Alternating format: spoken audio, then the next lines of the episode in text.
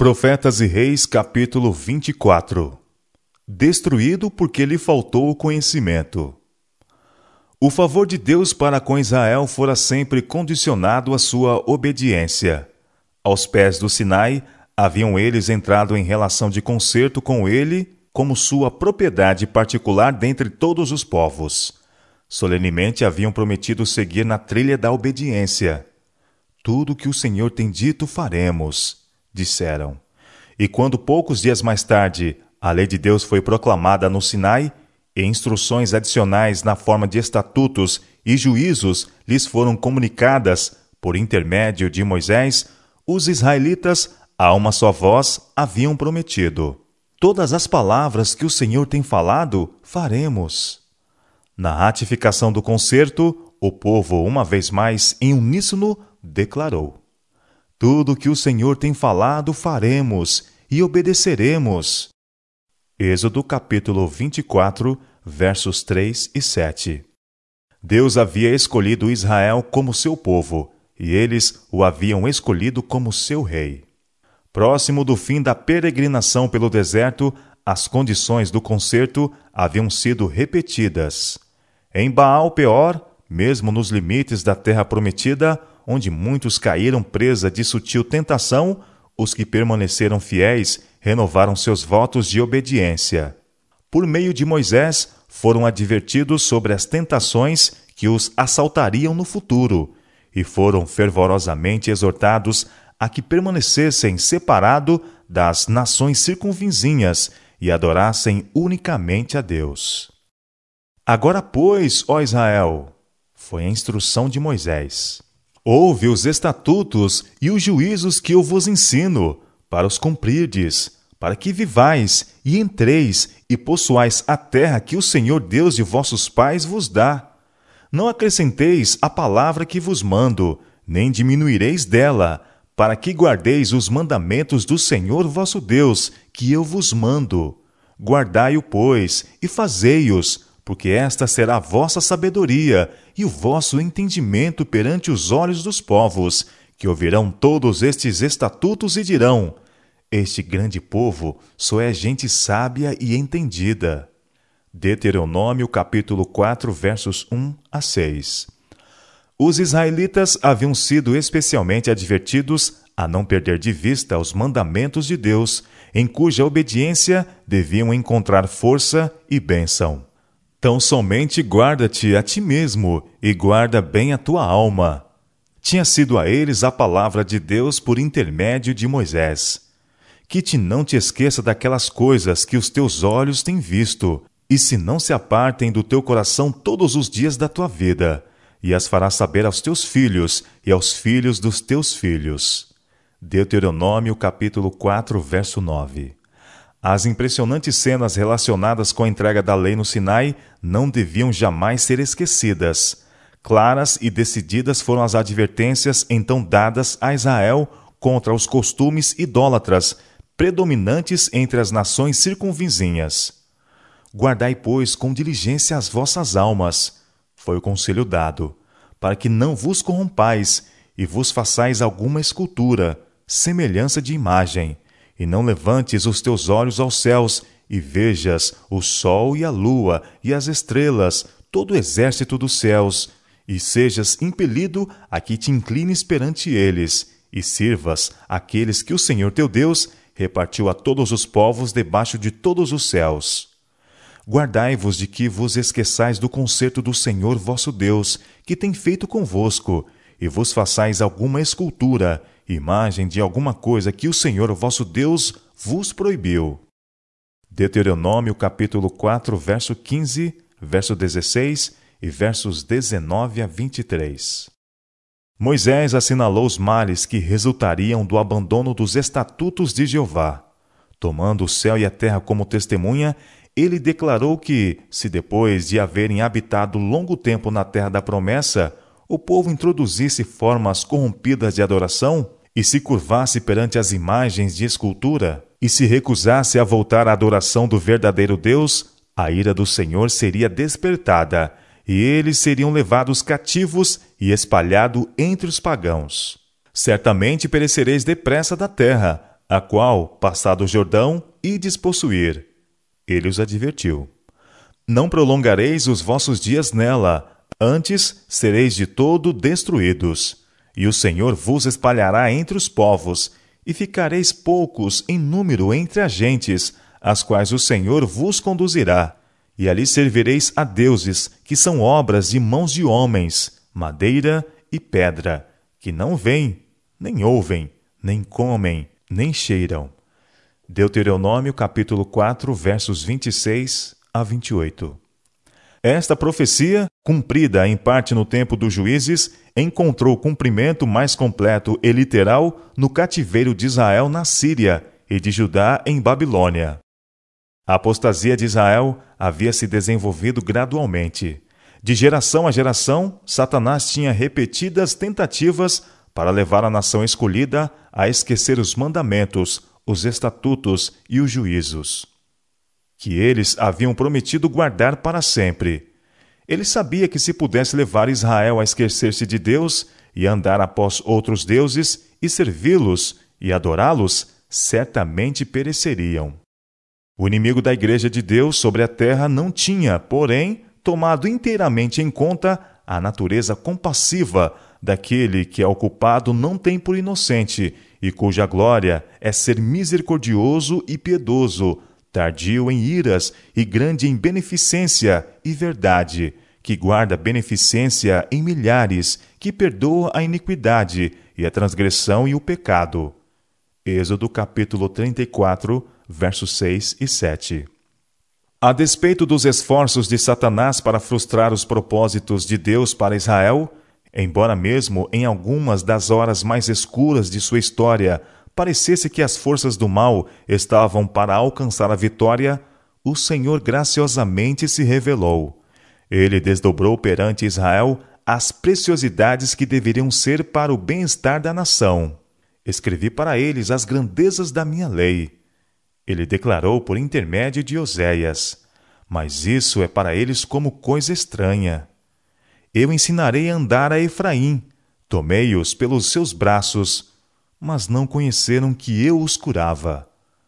Oséias capítulo 8, verso 12 e capítulo 11, verso 3. Ternamente havia o Senhor tratado com eles, instruindo-os, instruindo-os por intermédio de seus profetas, mandamento sobre mandamento, regra sobre regra. Tivesse Israel aceito as mensagens dos profetas e teriam sido poupados a humilhação que se seguiu. Foi em virtude de haverem persistido no abandono de sua lei que Deus foi compelido a deixá-los ir em cativeiro. O meu povo foi destruído porque lhe faltou conhecimento. Foi a mensagem enviada a eles por meio de Oséias. Porque tu rejeitaste o conhecimento, também eu te rejeitarei, visto que te esqueceste da lei do teu Deus. Oséias capítulo 4, verso 6. Em todos os séculos, a transgressão da lei de Deus tem sido seguida pelo mesmo resultado. Nos dias de Noé, quando todo o princípio de reto proceder fora violado e a iniquidade se tornara tão profunda e difusa que Deus não a pôde mais suportar, saiu o decreto: Destruirei de sobre a face da terra o homem que criei. Gênesis capítulo 6, verso 7. Nos dias de Abraão, o povo de Sodoma desafiava abertamente a Deus e sua lei, e teve lugar aí a mesma impiedade, a mesma corrupção, a mesma incontida condescendência que haviam assinalado o mundo antediluviano. Os habitantes de Sodoma transpuseram os limites da divina paciência, e sobre eles se acendeu o fogo da vingança de Deus. O tempo que precedeu o cativeiro das dez tribos de Israel foi de uma desobediência similar e similar impiedade. A lei de Deus era contada como de nenhuma importância, e isto abriu as comportas da iniquidade sobre Israel. O Senhor tem uma contenda com os habitantes da terra, declarou Oséias, porque não há verdade, nem benignidade, nem conhecimento de Deus na terra. Só prevalecem o perjurar, e o mentir, e o adulterar, e a homicídios sobre homicídios. Oséias capítulo 4, versos 1 e 2. As profecias de juízo, pronunciadas por Amós e Oséias, foram acompanhadas por predição de glória futura. Às dez tribos, desde muito rebeldes e impenitentes, não foi dada nenhuma promessa de completa restauração de seu anterior domínio na Palestina. Até o fim do tempo, eles deveriam ser errantes entre as nações. Mas, por intermédio de Oséias, foi dada uma profecia que punha perante eles o privilégio de ter uma parte na restauração final que deve ser feita para o povo de Deus no fim da história da terra, quando Cristo aparecerá como Rei dos Reis e Senhor dos Senhores. Por muitos dias, o profeta declarou: as dez tribos deviam ficar sem rei, e sem príncipe, e sem sacrifício, e sem estátua e sem éfode ou terafim. Depois continuou o profeta: Tornarão os filhos de Israel e buscarão ao Senhor seu Deus e a Davi seu rei, e temerão ao Senhor e a sua bondade no fim dos dias. Oséias capítulo 3, versos 4 e 5. Em linguagem simbólica, Oséias põe perante as dez tribos o plano de Deus de restauração em favor de toda alma penitente que se unisse com sua igreja na terra. As bênçãos concedidas a Israel nos dias de sua lealdade a ele na terra prometida. Referindo-se a Israel como aquele a quem ele ansiava por mostrar misericórdia, o Senhor declarou: Eis que eu a atrairei e a levarei para o deserto e lhe falarei ao coração, e lhe darei as suas vinhas dali, e o vale de Arcor, por porta da esperança. E ali cantará como nos dias da sua mocidade, e como no dia em que subiu da terra do Egito. E acontecerá naquele dia, diz o Senhor, que me chamarás meu marido, e não me chamarás mais meu Baal.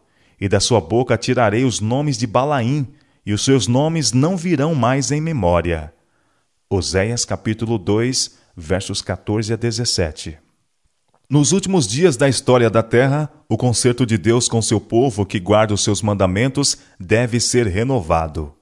E naquele dia farei por eles aliança com as bestas feras do campo, e com as aves do céu, e com os répteis da terra, e da terra tirarei o arco, e a espada, e a guerra, e os farei deitar em segurança e desposar-te-ei comigo para sempre. Desposar-te-ei comigo em justiça, e em juízo, e em benignidade, e em misericórdias. E desposar-te-ei comigo em fidelidade, e conhecerás ao Senhor.